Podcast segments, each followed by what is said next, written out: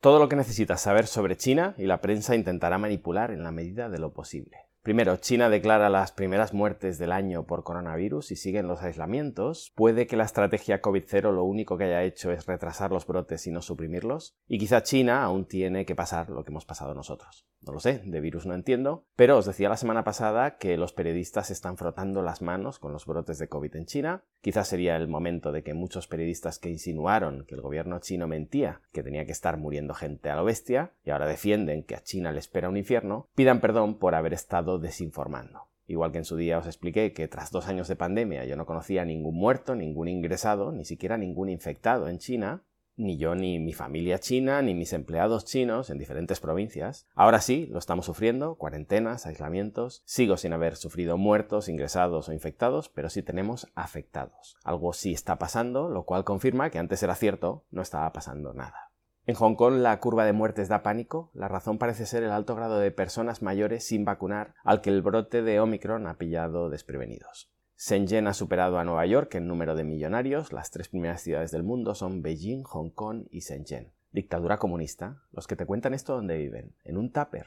Cosas que sí regula China, ergo estaban completamente desreguladas ayer por la tarde. Se está creando un modo joven en Internet para limitar la información a la que acceden los menores. Los equivalentes chinos de YouTube, TikTok y WhatsApp lo están poniendo ya en práctica. La adicción a los videojuegos parece preocupar mucho a las autoridades. También se empieza a regular en algunas ciudades chinas que los menores no puedan tatuarse sin permiso de los padres. Espectacular la caída de H&M, de H&M en China, desde que anunciaron que dejarían de comprar algodón chino por el supuesto trabajo esclavo uigur. Más allá de que nadie tiene ni la más remota idea de lo que ocurre en Xinjiang, ni siquiera el periodismo que ha pasado allí un fin de semana montando a caballo para contaros que hay una imagen de un satélite donde se ve un polideportivo, pero en realidad es una réplica a escala de Mauthausen, y os lo dice alguien que sí ha vivido allí. Me parece que es un caso de estudio en las escuelas de negocio, lo de HM, cómo meter la pata hasta el fondo, subiéndote a la ola de noticias sensacionalistas, pensando que vas a ganar más de lo que pierdes, mostrando una moral que objetivamente no tienes. De verdad, si queréis renunciar a lo que en el postureo occidental se conoce como trabajo esclavo, daos una vuelta por vuestras fábricas en Bangladesh, cerrar esos retretes a los que llamáis talleres, y cuando vendáis vuestras camisetas 10 veces más caras, veremos cuánto tarda en quebrar vuestro modelo de negocio sostenible.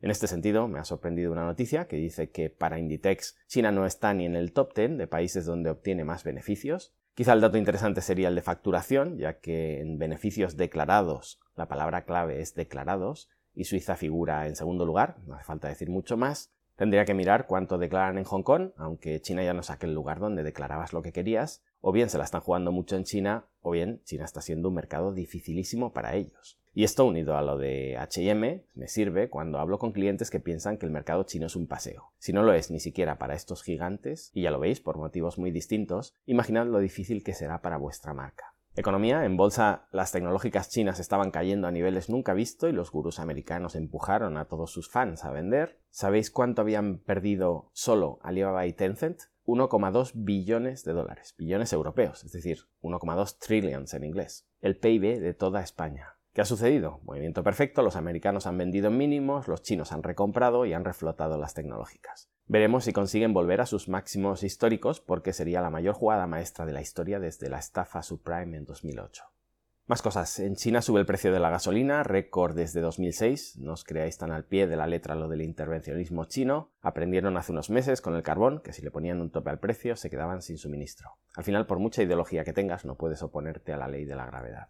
Taiwán sube los tipos de interés a niveles inéditos desde 2007, todo porque están preocupadísimos porque van a tener una inflación del 2,37% anual. Para que veamos la distancia mental entre las diferentes culturas, esta inflación anual desbocada del 2,27% en Argentina se da cada 10 días. Ecuador espera cerrar un acuerdo de libre comercio con China, menos mal que alguien sigue apostando por el comercio y no por las guerras, Ecuador espera poder llenar China de productos como bananas, cacao y flores. Tengo varios amigos trabajando en China en importación de flores, algo que no conocía hasta que me lo contaron. Un mercado inmenso. También va saliendo a la luz detalles del acuerdo de entendimiento entre China y Argentina para incorporarlos al One Belt One Road. No confío mucho aquí. Argentina en general me parece un país inviable, más allá de centrales nucleares y grandes proyectos donde China pueda hacer negocio. Ningún empresario chino con dos dedos de frente va a abrir empresas y contratar argentinos en las condiciones actuales, que es lo que necesita el país. Aunque nadie nos lo cuente, China sigue donando facturas y equipamiento para paliar los efectos de la pandemia. Me he fijado en un país concretamente, Grenada. Me llamó la atención hace tiempo como un lugar donde obtener fácilmente una segunda nacionalidad, porque es de los pocos países, ojo al dato, cuyos ciudadanos tienen visado libre de entrada en China. Con alguno de mis patronos trabajamos el tema de deslocalización, segundo pasaporte, etc. Si queréis saber más, Patreon. BYD, el mayor fabricante de coches eléctricos chinos, desembarca por primera vez fuera de China. El objetivo, el mercado colombiano. Guerra de Ucrania, eh, declaraciones de un parlamentario británico. Si China suministra armamento o cualquier otra cosa a China, la OTAN deberá actuar decisivamente. Me paro aquí porque la frase no tiene desperdicio. Primero,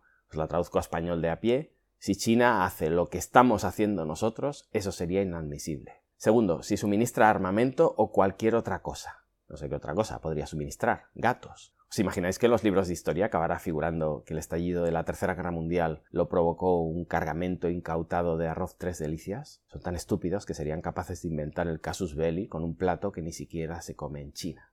En cualquier caso, la idea aquí parece ser siempre llevar China al extremo para acabar teniendo razón. Como entre China en la guerra, declaramos la Tercera Guerra Mundial. No entra. Bueno, como China se alinee con Rusia en las votaciones, declaramos la Tercera Guerra Mundial. No, vota neutral. Bueno, como China envíe armas o algo, declaramos la Tercera Guerra Mundial. A ver chicos, si queréis darle al botoncito, dadle, pero de verdad, en esta vida se puede ser de todo menos pesado. Me encanta, eso sí, el mensaje de Boris Johnson a China. China, no escojas el lado del mal. Bueno, espero que diera algún detalle más a China, el bueno de Boris, porque esa sí me parece una declaración bastante ambigua. Se nota que Boris Johnson no trabaja con fábricas chinas, si no sabría que o eres claro cristalino con las instrucciones o te la lían. De todas maneras, si yo fuera el community manager chino, respondería, por quitar un poco de tensión al momento, cómo iba China a escoger el lado del mal. China tiene un respeto escrupuloso por el Reino Unido y por la posición que lleva ocupando en el mundo desde que pasó a ser un país completamente irrelevante. Jamás podríamos sustituirles en sus funciones, porque nos han tomado. Más sobre la guerra, en España han aparecido 100.000 viviendas disponibles para acoger a desplazados ucranianos, construidas imagino en el último mes porque no parecía que estuvieran disponibles para acoger sirios, o incluso, llamadme loco, para ser usadas por jóvenes españoles. Estaba pensando, quizás algo de retorcido, que no tendríamos que torturar a nuestros niños enseñándoles chino desde la guardería para que al final malvivan con nosotros hasta los 50, solo tenemos que esperar que los chinos se anexionen Taiwán y en el barrio de Salamanca habrá una explosión de pisos disponibles para taiwaneses. Si nos acogen ellos a nosotros, aprenderemos chino y accederemos a una vivienda. Asia Pacífico. Un barco de la Armada China ha entrado en aguas territoriales de Filipinas. China se está acostumbrando a abusar de sus vecinos, como lo hace Estados Unidos en general en el mundo, esto asusta un poco en el contexto actual, pero tranquilos, esto lleva escalando peligrosamente desde el año 2018-2019 a.C. Más sobre vecinos, el sureste asiático intenta reabrir, estos países viven del turismo, Camboya, le tengo especial cariño, tenemos oficina allí, personal, etc. No dejéis de ir, hay más de 3.000 ONGs viviendo del cuento y el país es un auténtico desastre. Si no tenéis a alguien allí de muchísima confianza, mejor ir que donar. Última cosa a nivel internacional, el viernes pasado entró en vigor el RCEP, el mayor acuerdo de libre comercio del mundo. Implica un tercio de la población mundial y del PIB mundial. No hay nada similar. Si pensáis que no tenéis que estar informados sobre lo que ocurre en este lado del mundo, recordad que no pase nada en nuestros países de origen, que estemos aletargados, zombificados y con una estructura productiva obsoleta, no significa que no esté sucediendo nada en el mundo. Os dejo con una frase final, huyendo de etiquetas como dictadura comunista y todo ese tipo de adjetivos amarillistas con los que la prensa nos intenta dibujar una realidad distorsionada. En Occidente se habla mucho de libre comercio y se practica poco, mientras que en Oriente se habla poco de libre comercio y se practica mucho. Os veo en un próximo vídeo.